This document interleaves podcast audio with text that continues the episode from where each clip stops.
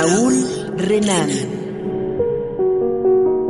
La poesía es un recipiente donde se vierte el contenido del alma.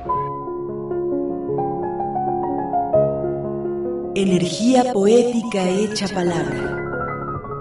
In Memoriam, Radio Educación.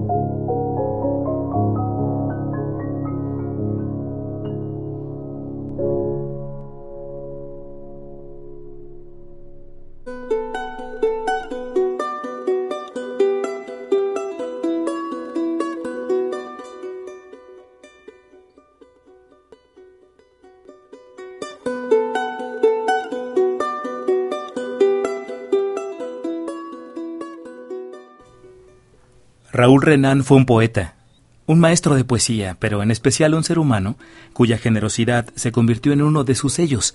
Así lo recordaron la mayoría de sus lectores, amigos o escritores que lamentaron su partida.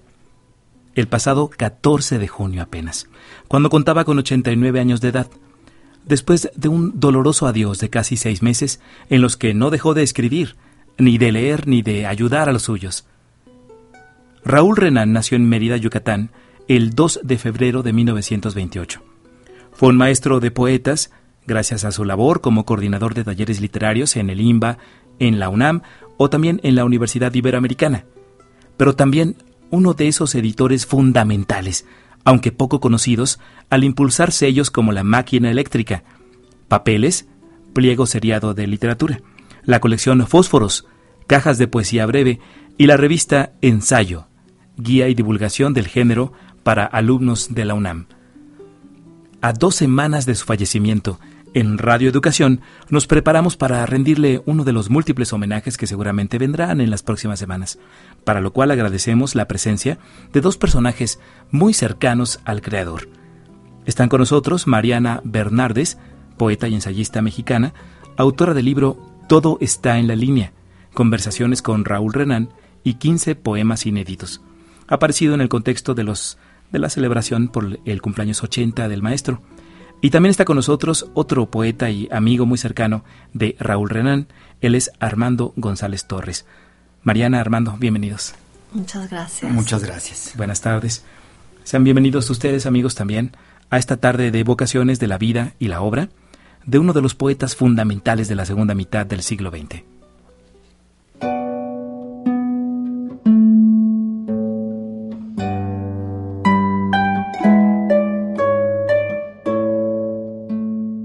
La pena capital de llevar en la frente por dentro la belleza, siempre lista, sin atreverse jamás. Así quedan aquestos los papeles en blanco que esculturan mi rostro. En un ojo el silencio y en el otro el laberinto astillado. El rasgo de la nariz ni cae ni escala, apunta a los culpables de la devoción doble arcada de piedra de adivino, abre un largo pasillo al mirador, y fisuras cejijuntas a golpe de estupor para atisbar el letrado imperio. Las orejas cuelgan por un exceso del sonido andante. No hay boca que pronuncie lo que callo, aunque por mí conozco todos los tópicos de la falta de dicción algo de la barbilla y su pelambre en limbo como la cubierta hirsuta que derrama la testa. No tiene sombra el alma. Algún barniz diluido en el contorno halaga el bien de los demás. Un brochazo de calma firma al calce rayando el basamento. No es grana lo de abajo, sangra el pie de la vida terrenal.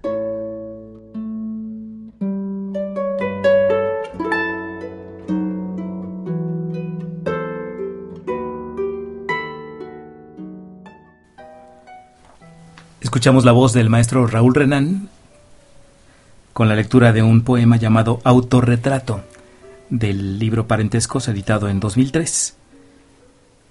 Acabamos de escuchar su voz eh, y a mí me gustaría preguntar, ¿qué lugar ocupa Raúl Renan en el ámbito de las letras mexicanas? Mariana Armando. Bueno, yo, yo, yo creo que Raúl Renan es, es un personaje ubicuo dentro de las letras mexicanas porque algo de lo que precisamente resulta más atractivo de un escritor como, como Raúl Renan es que cultivó todos los tonos, todos los registros de la poesía y con un gran oficio, con una gran maestría. No fue un autor que, como ocurre muy a menudo, que buscara llegar a, entre comillas, una voz propia, colonizar ese territorio y vivir de sus rentas, sino que era un autor que se renovaba constantemente, entonces lo mismo es un autor eh, clásico y devoto de los clásicos que un autor profundamente experimental, lo mismo es un autor abstracto, que un autor profundamente vivencial, erótico, eh, es un personaje que eh, experimentó en los más distintos ámbitos de la poesía, de la vida, y que esta versatilidad en la poesía yo creo que también refleja mucho de su personalidad. Sí, sí, yo diría que, bueno, agrego a, a lo que dice Armando el sentido del juego. Em, tenía mucho sentido del humor y mucho sentido del juego y entonces eso lo llevaba a estar en una constante búsqueda. Una de las cosas, por ejemplo, que le gustaba mucho era leer el diccionario y luego también recuerdo cómo iba apuntando palabras que le gustaban. Sí. Em, era una persona en una constante efervescencia creativa, ¿no? Yo diría esto. ¿Y qué lugar ocupa en las letras mexicanas? Yo creo que esa es otra de las cuestiones que fueron fundamentales en Raúl. Como dio toda su vida talleres, formó muchas generaciones em, de escritores y se volvió un puente entre muchos grupos y entre muchas generaciones y además era una persona con mucha bonomía y muy afable y muy amable. Él siempre estaba, él bien estaba, ¿no? Eh, como tenía más muchas palabras, generaba una buena estancia en su vida. Entonces, de verdad, yo nunca vi a Raúl pasarla mal en algún lado o no disfrutar algo. Él, él tenía ese don, ¿no? Eh, de estar muy bien en la vida. De estar bien él amaba lo que hacía desde muy niño, desde muy chico. ¿Y em, cuál fue el primer acercamiento que tuvieron a la obra de Raúl Renal? Mariana yo, yo, yo diría que más que acercarme a una obra, a mí lo que me ocurrió es que me, me, me tocó trabajar con él en lo que ahora es la Coordinación Nacional de Literatura y, y, poco a poco fuimos conociendo lo que estábamos haciendo el uno y el otro y además trabajábamos y nos veíamos diario y luego además nos tocó viajar mucho juntos. Entonces fue algo como con natural, ¿no? Eh, yo diría al revés, yo en, en mi caso muy eh, particular hablaría eh, más bien de los, de los libros que más me gustan de él. Ah, por ejemplo. Pan de Tribulaciones, me, me, me parece extraordinario. Los silencios de Homero es angular, ¿no?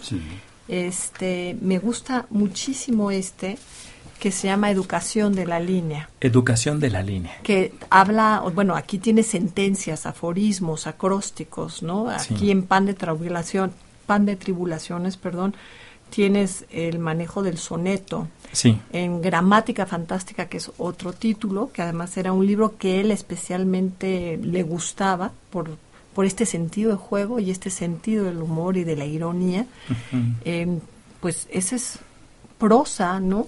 Pero como cuentos, pero es relato, pero es prosa poética, ¿no? Él como que hacía un poco estos cruces. ¿Cómo concebía um, Raúl Renan la poesía? Me voy a permitir leer esto porque y es del propio Raúl que me parece excepcional. El poema es un ser vivo con alma y la vivencia de todos los sentidos humanos. El poema siente, percibe el sabor de las cosas, capta el mensaje de lo que llena la vida y oye el más fino de los sonidos que emite la naturaleza, lo que toca el poema o aquello que lo relaciona íntimamente con las apetencias del tiempo es la poesía. Y lo más singular, lo manifiesta con sus propios recursos de sonido métrica, cadencia y articulaciones del lenguaje en función de lo que sugiere. Por ello, solo el poeta puede dejar hecho y derecho a su poema, pues lo identifica por su parecido interior. Es el yo poeta, mi yo particular, que me basta para conocerme. Recordemos, eh, gracias Mariana, mm, parte de un texto que el propio Renan tituló como autobiografía. Eh, su padrino fue panadero, pero el poeta siempre dijo que había sido un obrero quien lo llevó a conocer las palabras y también su organización, en especial con el aprovechamiento del único libro que había en esa casa, una Biblia. De esta forma lo recordaba, lo, lo cito, Fui un niño solitario que conoció las letras y su organización en palabras bajo un método arbitrario de un obrero, bajo cuya tutoría y la de su esposa crecí.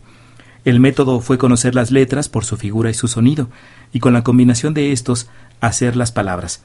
El tutor usaba el diccionario para escoger la palabra que había que organizar, armonizar, entonar, leerla de adelante hacia atrás y de atrás hacia adelante.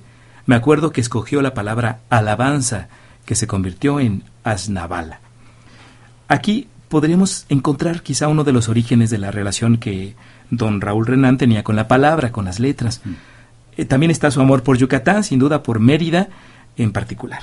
Eh, ¿Dónde están los orígenes de la mirada poética de Raúl Renán? ¿Cómo comenzó a trabajar? Yo, yo creo que ese fragmento de autobiografía que, que citas es esencial porque en efecto la relación de Raúl Renan con la palabra no solo es una relación intelectual, sino una relación física. Y eso es muy notorio en su poesía. Yo creo que esto es clave para y pues desentrañar este carácter itinerante de la poesía de Raúl Renan alguien que podía lo mismo hacer un epigrama, que un poema de largo aliento, que un poema erótico, que un soneto, y en ese sentido eh, Raúl Renan tenía esa cualidad tan rara en los escritores que era al mismo tiempo tener esta relación eh, analítica, intelectual con la palabra, pero al mismo tiempo esta relación física. Y yo creo que, que eso le permitía, por ejemplo, muchos de sus, de sus experimentos, muchas de sus descodificaciones, muchos de los juegos simple y sencillamente con el sonido de la palabra, muchos de sus experimentos métricos.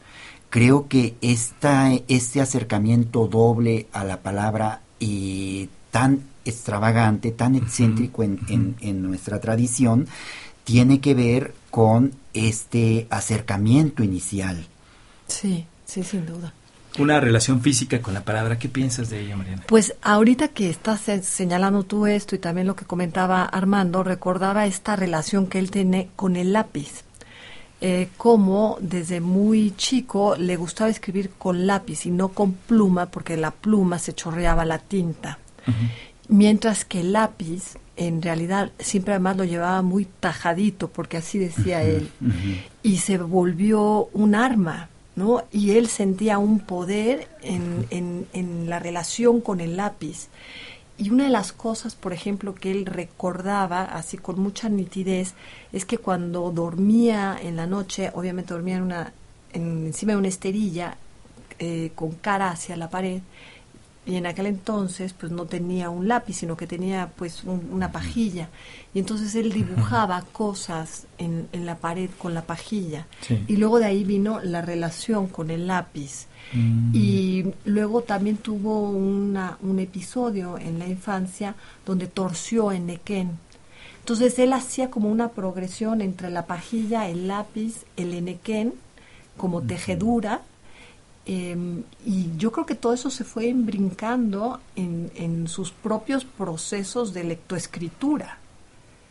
Y me parece además como interesante porque la cuestión del lápiz le daba esta eh, sensación de que a la hora de hacer la caligrafía había una similitud con la cuestión de pintar, de tomar apuntes ¿no? de la realidad. Eh, ¿Qué caracteriza, bueno, qué, valor agrega este aspecto del trabajo poético de el maestro Raúl Renán con respecto a la poesía mexicana? Es decir, eh, este aporte que encontramos en su poesía seguramente pues es un rasgo mm, el esencial de su, de su labor para quienes se están acercando a su obra. Bueno, yo, yo, yo creo que, que, Raúl Renán, aún a sus 89 años, era el más joven de nuestros poetas, en el sentido de su capacidad de adoptar riesgos, en el sentido de su capacidad de innovar. Yo me acuerdo que, que aún en, eh, eh, pues en sus presentaciones más recientes de hace uno o dos años, eran presentaciones muy imaginativas, muy audaces, muy anticonvencionales y no se diga de su poesía, ¿no? Era un personaje que, que cerca de los 90 años seguía experimentando, seguía y, pues desafiándose a sí mismo, seguía algo que me parece fundamental en cualquier escritor, evadiendo sus zonas de confort, buscando nuevos retos, y creo que eso es algo invaluable en la tradición mexicana. El lugar en el canon que ocupe siempre va a ser relativo porque eso depende de muchas otras cosas y mucho más de relaciones públicas. Que el maestro Raúl Renán era un hombre de eh, era un hombre muy querido por todos, pero no era un hombre que, que se promoviera, no era un político literario como, como tantos abundan, entonces, eh, pero, pero yo creo que, que lo más importante es eh, como legado es esto. Sí, sin duda. Em, Raúl Renan comenzó a publicar después de los 40 años, tenemos entendido, con temas como, bueno, títulos como La máquina eléctrica del 76, Catulinarias y Sáficas de 1981 o de Las queridas cosas de 1982. ¿Cómo podríamos definir o abordar estos primeros títulos? Bueno, aquí hago una, una aclaración. La máquina eléctrica en realidad fue una editorial. Mm, y fue una aventura editorial porque también hay que señalarlo, en el ánimo de hacer tertulia literaria, Raúl em, hizo un grupo que iba pasando por diferentes cafés. Entonces, en el Café Alto, corrígeme si me equivoco Armando, eh, con un grupo de amigos es que deciden hacer esta pequeña editorial que va engrapada, ni siquiera va cocida y empieza a hacer eh, la publicación de muchos autores que bueno pues ahora ya son este importantísimos. También hay que recordar que Raúl trabajó muchos años en la cuestión de publicidad y eso le permitió conocer gente como eh, como Gabriel García Márquez Álvaro Mutis, a Francisco Hernández. Se nos olvida un poco esto porque la realidad es que era un hombre también en un sentido muy particular, muy privado, ¿no? Eh, eso era muy interesante de, Raúl. Y efectivamente empieza a, publicar eh, de digamos de modo más amplio después de los 40 años eh, y le da un lugar muy especial, muy en específico, yo diría, por esta idea de juego, ¿no? y de salirse de la zona de confort. Por ejemplo, Catulinarias y Sáficas, ¿no? Que es un libro de una poesía erótica, pero también de, de, con mucho humor, ¿no? Y luego también con mucha seriedad. Entonces, eh, es difícil encasillar a Raúl dentro de un género o dentro de un estilo porque él mismo lo iba rompiendo lo, iba destazando. Quiero, si me permiten, leer esto, que fue el, de la última vez que yo tuve la oportunidad de hacerle una entrevista a Raúl, em, ya que platicamos, ¿no? Me dijo, apunta esto. Entonces voy a leer, que es una reflexión sobre lo que es el poema. Un poema es una entidad porque en él resuelves una circunstancia vital. Cuando estoy extraviado, la poesía me hace encontrarme no solo en mi duda, sino también en el quehacer literario, porque hay agotamiento o repeticiones que afectan. El poema viene a mí, yo no lo busco, es la manera como se define el poeta. Si lo buscas, no se da su claridad. De esa reflexión surge mi condición de poeta experimental. En cierto modo, he logrado tensar más el lenguaje porque comprendo más su naturaleza. Cada vez estoy más en la carnadura del silencio. el poema viene a mí. Maravilla. Sí. Maravilla.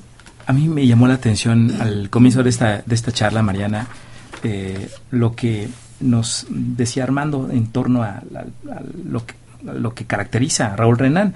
Entre ellos dijo que era un poeta clásico y también eh, pues cercano a los clásicos. Eh, hablando de esto y, de otras tradiciones literarias que seguramente permearon su obra, ¿en qué autores podemos encontrar algo de la nutrición de este, de este concepto de, poesía que desarrolló Raúl Renan. Que, Yo diría que era un, era un lector ávido y constante. O sea, y fue una persona que, por ejemplo, contaba que tuvo la fortuna de tener acceso a una educación pública extraordinaria, donde leyó a los clásicos. Eso significa que leyó a los grecolatinos. Tenía una gran pasión por Homero. Y luego eh, el tutor que tuvo lo, lo inculcó dentro de la Biblia, lo hizo aprender a leer entre la Biblia y el periódico. O sea que bastante salpicado el tema, pero constantemente leía a Lope de Vega, Quevedo, Góngora. Él leía con mucha avidez, pero también con una distancia del conocedor que está sopesando no las técnicas. Tenía un gran enamoramiento por ejemplo por el endecasílabo. Y luego por ejemplo cuando empezamos a leer juntos a Miguel Hernández tenía una gran fascinación por el octosílabo. Estas cosas que luego él de alguna manera eh, eh, entendía y maceraba y luego empezaba a emplear dentro de su escritura. Claro. De una manera inédita. Sí, yo, yo estoy de acuerdo contigo. Yo creo que, que en Raúl Renan se podía leer un catálogo de lo mejor de la poesía occidental, desde los grecolatinos, pasando por Dante, por los poetas provenzales, por el romanticismo, bueno, desde luego por el siglo de oro. Eh, hasta lo más contemporáneo. Entonces esto es algo que me interesa mucho de Renan porque eh, hay un premio de poesía experimental que lleva eh, pues merecidamente el nombre de Raúl Renan. Sin embargo, el experimentalismo de Raúl Renan no tenía nada que ver con una idea de, innovar por innovar o de seguir la moda, sino al contrario, estaba profundamente basado en un conocimiento extraordinario, eh, bien sustentado de la tradición y que es algo que también nos lleva un corolario, ¿no? Que lo más novedoso se hace a partir de una sólida eh, de, tener un, eh, los pies muy bien fincados en las raíces. Luego hubo una época que, que, leyó muchísimo a López Velarde, ¿lo recuerdan? Y, y, comentaba todo el tiempo la poesía de López Velarde y estaba verdaderamente azorado del manejo del lenguaje en López Velarde. Y así como estaba, luego hubo una época en donde empezó a leer muchísimo a los estridentistas. O sea, no, no era fortuito. Y cuando hablamos de una poesía experimental, y ahondo en lo que señala Armando, lo que, lo que quisiera, a ver si lo puedo decir con claridad, es que él comprendía un concepto y lo iba ensanchando iba forcejeando hasta poder encontrar el doblez y darle una añadidura. Por ejemplo, el endecasílabo, por decir, ¿no? Si tenía el acento en 3 y 8, o en 4 y 7, o en 5 y 6, entonces él buscaba hacerlo en 2 y 9, o en 1 y 10, ¿no? Y eso era porque estaba forcejeando constantemente con el concepto, ¿no? De cómo construyo un endecasílabo y qué sucede si parto el verso de esta manera, o no, e, esta parte es interesante de Raúl. Esta experimentación, recuerdo que tiene un, un poema eh, dedicado al salmón, eh, que se tiene que leer de abajo hacia arriba, tal y como el salmón va ascendiendo en la montaña. Eh, vamos a, a, escuchar al maestro Raúl Renan, porque no puede haber un homenaje a un poeta si no escuchamos su poesía, y en esta ocasión tenemos el gusto de compartir parte de su obra en su propia voz.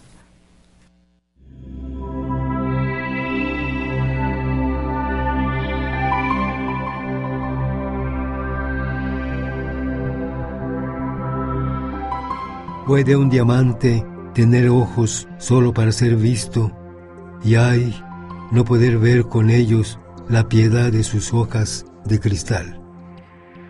¿Puede el diamante ser diamante y ciego dejarlo a su afán piadoso de arrojar reflejos a quienes lo miran y no enviárselos a sí mismo? Acepta que eres cuerpo labrado de estrellas.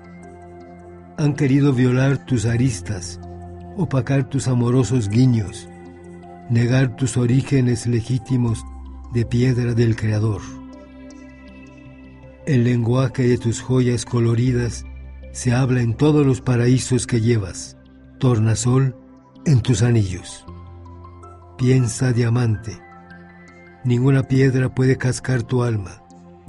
Son más ricas sus facetas ignoradas que florecen por dentro.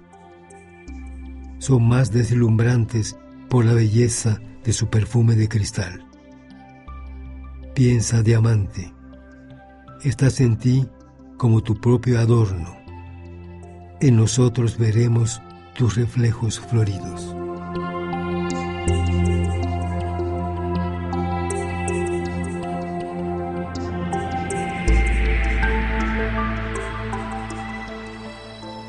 Escuchamos la voz de Raúl Renán leyendo Diamante del poema del libro mm, Parentescos, del poemario Parentescos editado en el 2003. Estamos con Mariana Bernardes y Armando González Torres recordando a don Raúl mm, Renan, fallecido el pasado 14 de junio, hace exactamente dos semanas, en uno de los primeros homenajes que se le rinden aquí en Radio Educación, lo hacemos radiofónicamente, evocando también lo que eh, se ha dicho en torno a su figura. Eh, Quiero recordarles que estamos en directo en nuestra cabina José Vasconcelos. Pueden marcar eh, nuestro número telefónico, por favor, si tienen algún comentario, alguna pregunta para los maestros o bien desean compartir su sentir en torno a la obra de Raúl Renan al 4155 1060 en el área metropolitana 4155 1060 y si nos escuchan en algún estado de la República Mexicana pueden marcar el 01800 080 1060, 01800 080 1060, larga distancia sin costo. Recordemos las eh, palabras que Daniel Telles ha escrito sobre Raúl Renan. Eh, decía, reconceptualiza los códigos del poema, atribuyéndole a, a, este un diálogo particular entre el organismo de palabras y la interpretación que al lector se le revela. Es entre las muchas eh, concepciones de la obra poética de Raúl Renan, eh, la de Daniel Telles. Pero ¿cómo podemos definir eh, o acercarnos de forma más certera a las exploraciones o experimentaciones que hiciera con la lengua y con el sonido de las palabras? Quizá, quizá acercándonos a su obra escrita. ¿Trajiste algo, Mariana? Sí, bueno, yo traje los libros que más me gustan, entonces yo también se los presto a Armando para que lea él lo que él quiera. Uno de los que me gustan mucho es el de educación de la línea, que son pequeñas sentencias y que tiene que ver con el sentido de juego, la exploración y también con una, una reflexión sobre lo que tiene que ser la, la poesía y tiene una, digamos, una sentencia de apertura que dice, y a la línea se le ordenó de aquí en adelante. y va reflexionando de cómo em, la línea va escribiendo y va haciendo palabras y demás. Leo otro, dice, de la línea nada se sabe excepto su imagen del correr de las aguas en surco delgadice. Y se hizo la línea para acogerse al mando del trajín de las cosas móviles e inmóviles. Y bueno, eh, tiene que ver con este punto de creación y qué ocurriría si cesara la línea y entonces cuando yo le hice esa pregunta, me dijo, una línea nunca cesa de ser línea, acontece siempre. Ah, entonces aquí hay, digamos, este libro a mí eh, me parece fascinante por esta reflexión sobre lo que es el acto de la escritura, eh, lo que es una línea y por qué la línea es, digamos, eh, el punto de arranque entre la lectura y la escritura. También diría que dentro de los que más me gustan son Los Silencios de Homero. Es un, es un libro que está lleno de, guiños, de dobleces, de reflexiones. No hay uno que, que, me parezca este me gusta mucho. Voy a leer dos nada más. Este se llama Un héroe con penacho de águila. Durante días, en una tablilla, el joven guerrero escribió cuidadoso a su amada por cuyo honor se iría a conquistar la fama de los héroes. Se ajustó el casco con penacho de águila y empuñó la espada corta con la cual degollaría al capitán de sus enemigos. En la pared se recortaba la sombra de su imagen opulenta. Hizo un largo viaje hacia Troya. Afuera del muro, en la imponderable puerta, golpeó hasta que a través de una cuarteadura vio un enorme caballo de madera paciendo sobre las crines de los guerreros. Levantó la espada contra Júpiter, quien envió a un perro para que le lamiera las grebas. Al inclinarse para acariciarlo, perdió el casco, dejó al descubierto su inerme cabeza. Una piedra caída de lo alto de la muralla mm. la aplastó como un fruto tierno. Vaya. ¿Esto es parte de qué libro, Marina? Los silencios de Homero. Los silencios de Homero. Sí que es. Ah, ah, gracias. Armando, en un tuit en que publicaste tras la muerte de don Raúl Renán, señalabas que con su partida, cito, se pierde nuestra voz poética más juvenil, desenfadada y cantarinamente experimental. ¿Cómo aplicar estos términos para referirse a un hombre que al mismo tiempo siempre, como lo acabamos de escuchar, pensó en los clásicos?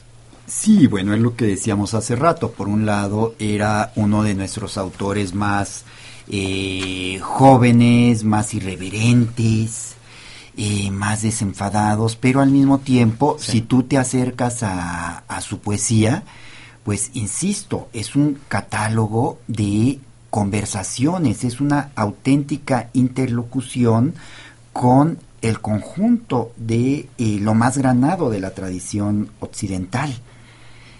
y, creo que además algo muy importante es que Raúl Renan supo transmitir esto. Él fue eh, un educador, un mentor de muy diversas generaciones, como ya lo decía Mariana. Y ahora en el momento muy triste, pero también muy emotivo de su despedida, era impresionante ver cómo el velatorio estaba lleno de, de jóvenes. ¿no? Y cómo un autor de eh, pues cercano a los 90 años era capaz de establecer esta empatía con eh, las nuevas generaciones y eso solo se entiende pues precisamente si sabes renovarte, si sabes renovar tus lenguajes, pero sobre todo si sabes renovar tu curiosidad.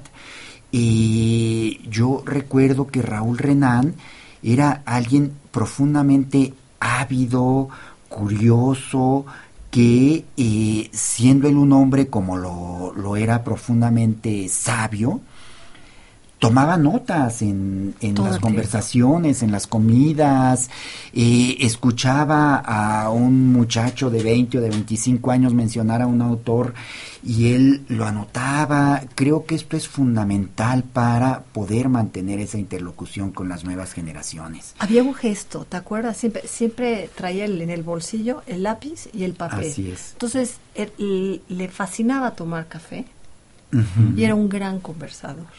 Entonces, cuando había algo que le interesaba, sacaba su papel y anotaba. La gran tragedia era cuando perdía los papeles. era un gran conversador. Quiero citar eh, parte de la autobiografía de Raúl Renán, escrita por él mismo, obviamente. Dice, a propósito de lo que menciona Armando, creo en el arte literario, decía.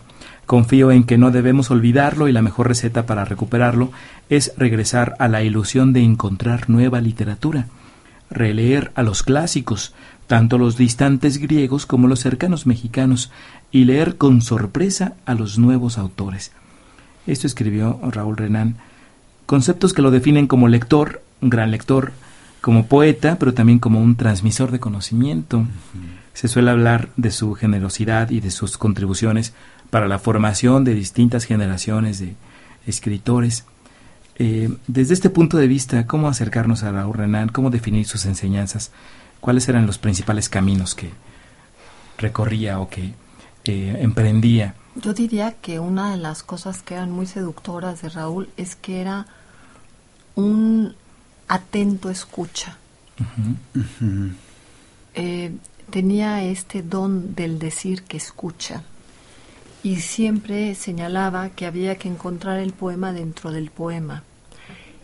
Y cuando alguien empieza a escribir, entrar a un taller con él significaba no solamente eh, incorporarse a un ámbito o generar un punto de pertenencia, sino literalmente tener a alguien que lo escuchaba atentamente y que lo guiaba de una manera muy sutil, porque él no era impositivo y era muy respetuoso.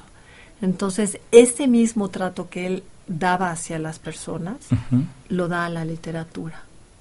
Em, incluso en, cuestiones que pueden ser mm, eh, muy duras eh, de leer a nivel autobiográfico, él es siempre eh, muy, tiene una mesura, ¿no? Sería ese el, término, un equilibrio que, que yo creo que, le, que, es producto de, de, haber vivido lo de arriba, lo de abajo y todo, ¿no? De, de haberse dejado atravesar por la vida. Y entonces también se deja atravesar por el lenguaje. ¿En quién o en quiénes podemos pensar eh, o en qué corriente, hablando de esta mirada poética tan particular de Raúl Renan, eh, que eh, los principales herederos de esta mirada poética, ¿quiénes podrían ser? Es que yo no, yo no lo veo como alguien que hizo una escuela, sino más bien alguien que lo que mostró y lo que enseñó fue su manera de morar las palabras y de enamorarse en la poesía. Y eso es una actitud vital. No, no es una forma que se inculca a seguir. A, mí me parece interesante la pregunta porque, y, en efecto estoy de acuerdo, Raúl Renan no buscaba crear escuela, no buscaba acólitos, él buscaba, como lo hizo siempre, a través de la poesía, a través de los talleres, a través de su enorme aportación a la sociabilidad literaria, las tertulias, los cafés, él lo que buscaba era animar la, buscaba interlocutores, buscaba animar la conversación y a través de algo que tú señalas, Mariana, y que me parece esencial, tanto para la poesía como para la simple conversación, que es saber escuchar. No hay nada peor para la literatura como para una conversación que la egolatría.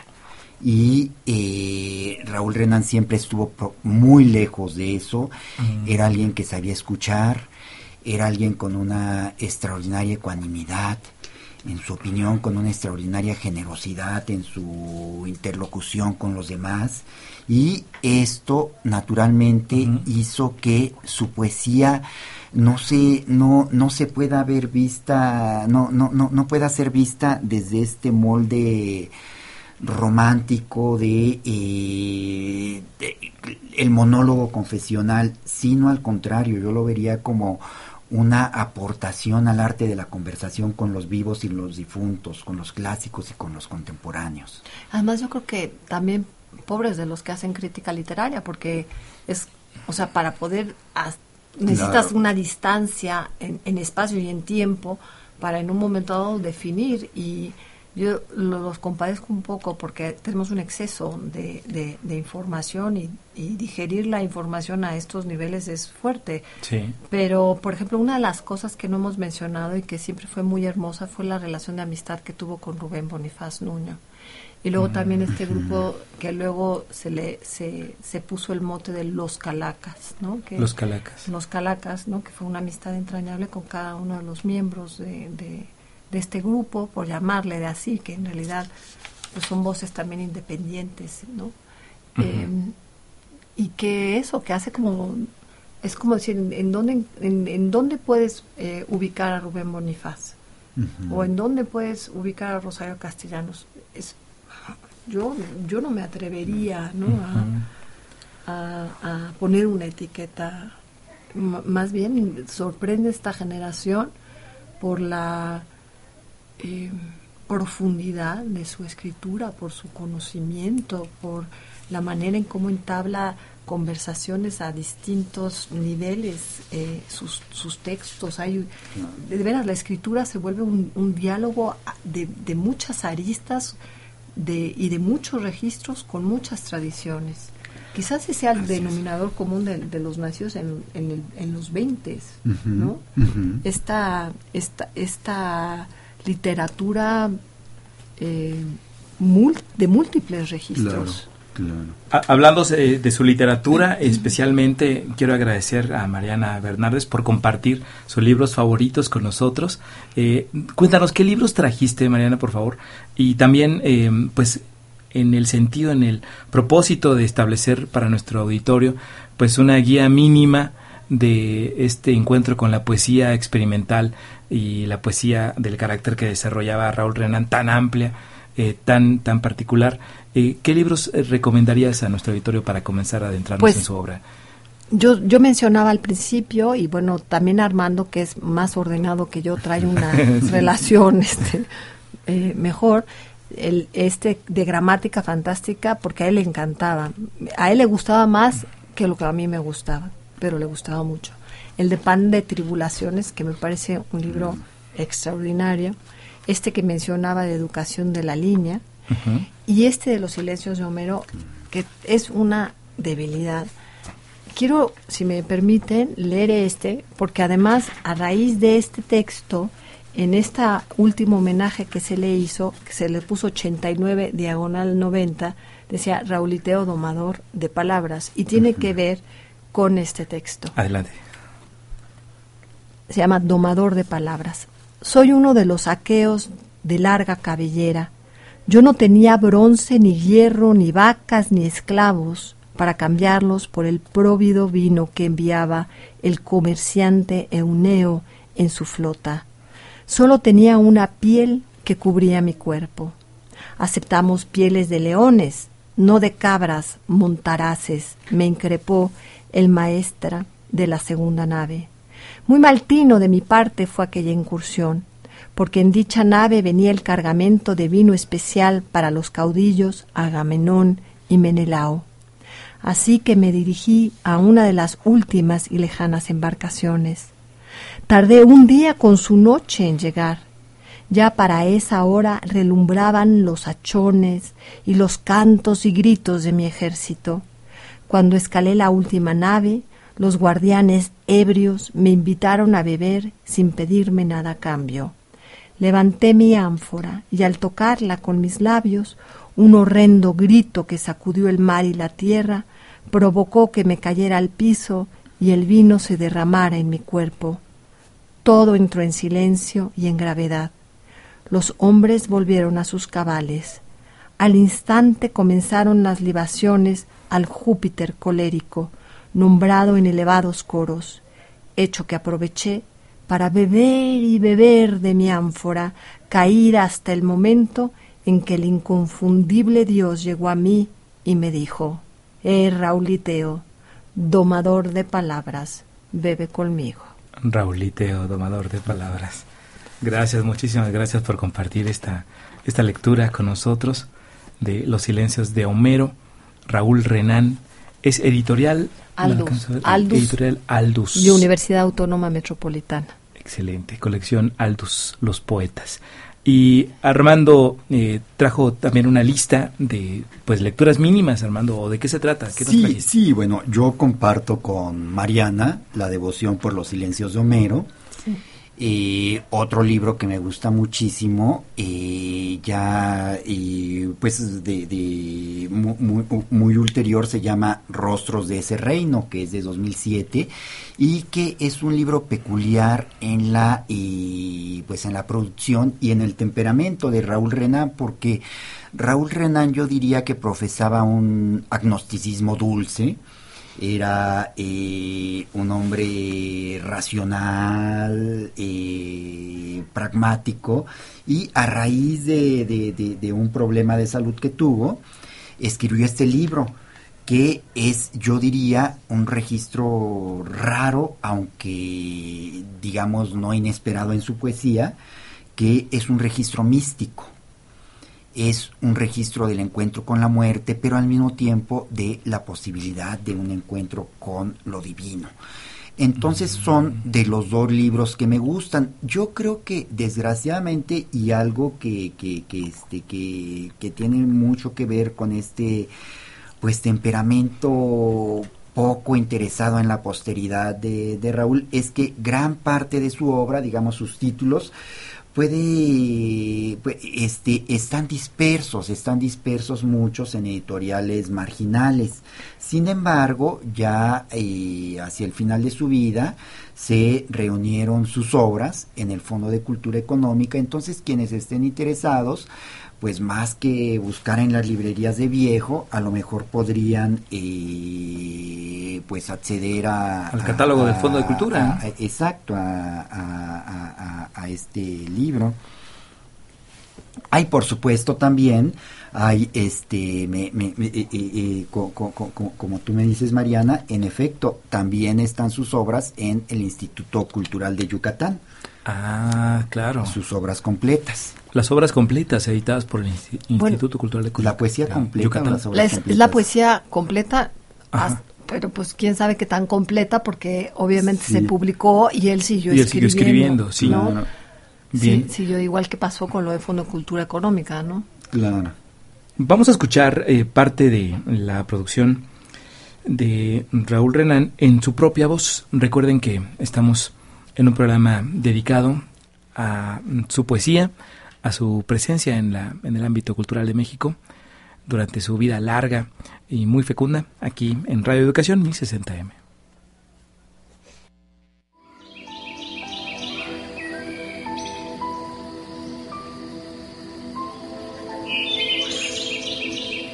Canto para que los frutos de los árboles asomen sus cuentas. La miel de las flores se haga accesible a mi succión. El olor levante sus cuerdas eréctiles. Las pajas se yergan separadas para yo sorprenderlas con mi pico y llevarlas a la construcción de mi nido.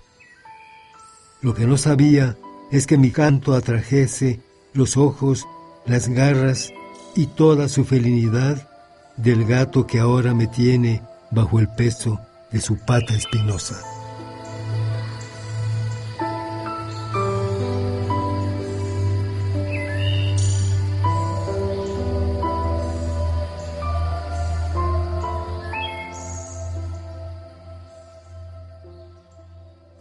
Los pájaros cantan.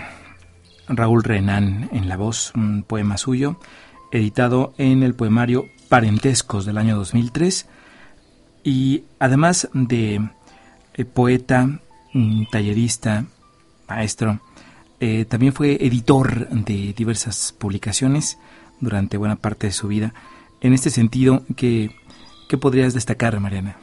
Pues a mí me tocó con él ver papel de literatura, periódico de poesía. Este salió un solo número de la revista Capilla Alfonsina. Eh, también lo de la caja de fósforos, que también fue maravillosa. Eh, la séptima llave. Pero una de las cuestiones que también eh, fue muy dado Raúl es que como era un gran animador de la vida cultural y de las de las de los otros libros, como él llama. Entonces, cada vez que alguien empezaba un editorial, Raúl rápidamente daba ¿no? algún material y guiaba la, la cuestión de la, de la edición. Entonces, también hay que valorar el papel y, y, la influencia que tuvo Raúl en la hechura de los libros y en hacer, eh, digamos, otros libros y también en explorar otras formas de libro. Y creo que ahí estamos en deuda con él para hablar de una manera más seria sobre esa parte. Sí, él mencionaba en su propia autobiografía, están emergiendo con mucha vitalidad entre las teclas digitales que están modificando la forma de hacer literatura. Hablaba de los autores, eh, siempre estuvo atento a la literatura que se editaba en nuestro país y prácticamente hasta el término de su vida estuvo leyendo y estuvo escribiendo sobre, sobre todo esto. Bueno, estamos muy cerca de terminar con este programa. Esta hora se ha ido como agua entre las manos, eh, dedicado a don Raúl Renán. Eh, si alguien les preguntara, por ejemplo, Armando, Eh, ¿Por qué leer al poeta? ¿Por qué leer a Raúl Renan? ¿Qué responderías? Bueno, primero porque es una cátedra de poesía. Eh, en segundo lugar, porque es un autor transparente. Raúl Renan nunca fue un autor confesional. Es decir, no que, eh, quienes quieran buscar la biografía en su poesía, pues tendrán que, que, pasar por muchas claves, pero sí es un autor que sin necesidad de hacerte confidencias, te toca.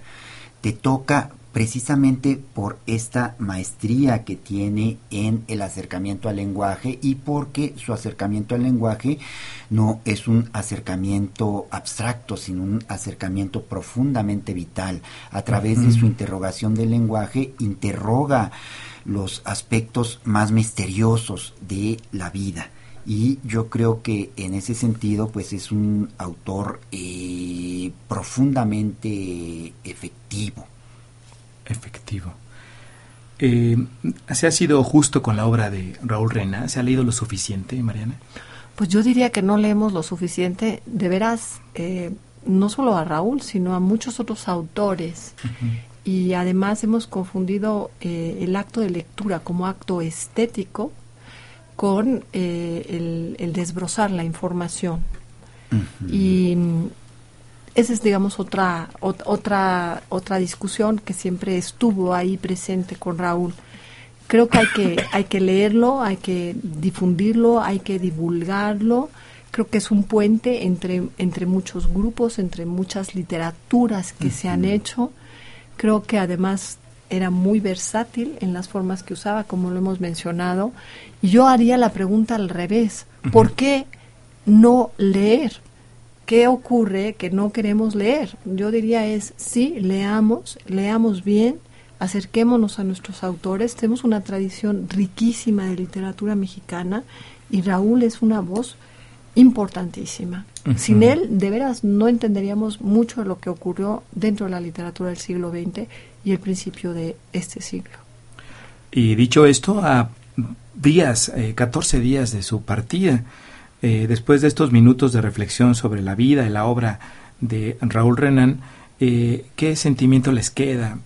¿Cómo mm, pues considerar esta temprana partida tan, tan cercana eh, en adelante, hablando de las letras mexicanas, de la cultura, deja un hueco mm, innegable en nuestra, nuestra ah. vida nacional. Así es, yo creo que deja un hueco, pero también deja un sentido de plenitud.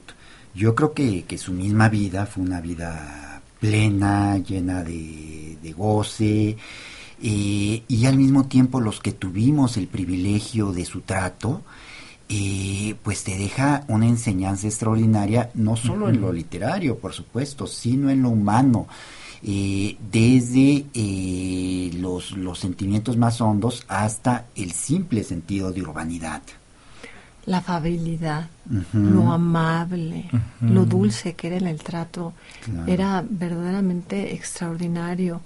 Y eso que él procuraba siempre que todos los que estuvieran a su alrededor estuvieran bien.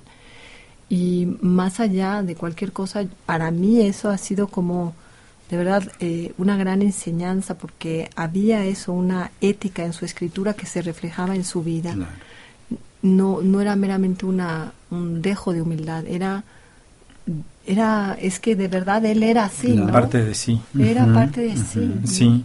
Eh, para finalizar, me gustaría leer lo que Constanza, una de las hijas del poeta, pensaba en este sentido. Dice, como maestro le preocupaba que sus alumnos se volvieran buenos escritores. No se trataba no solo de dar la teoría, sino buscaba que todos hicieran cosas de calidad, y eso habla también de su entrega. Sus alumnos terminaban siendo sus amigos, lo que en sí define eh, mucho la personalidad de Raúl Rena. A mí me gustaría agregar este punto a lo que dice Constanza. Terminaban siendo sus amigos porque lograba que fueran buenas personas. ¿No? En que les inculcaba el sentido de persona, que eso es algo que hemos olvidado. Totalmente de acuerdo. Pues no me queda más que agradecer a Mariana Bernardes y a Armando González Torres que nos hayan acompañado para recordar a Raúl Renán, el poeta y el ser humano.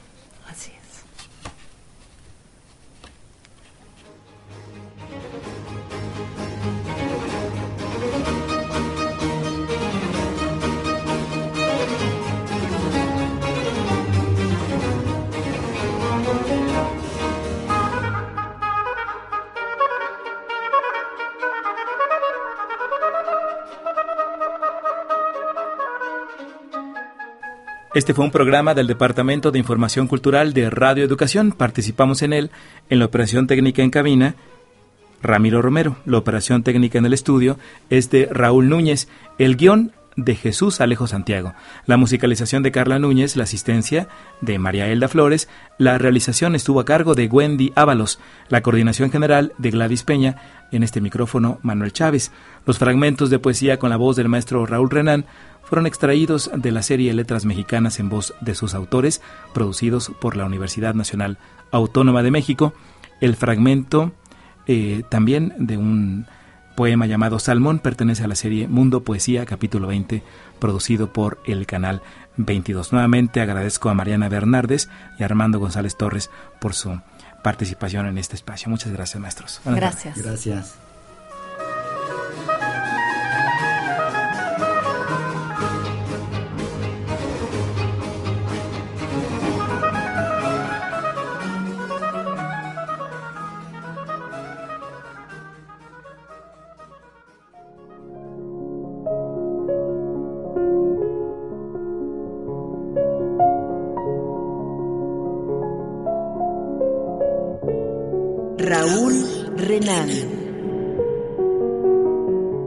Es un recipiente donde se vierte el contenido del alma. Energía poética hecha palabra. In Memoriam, Radio Educación.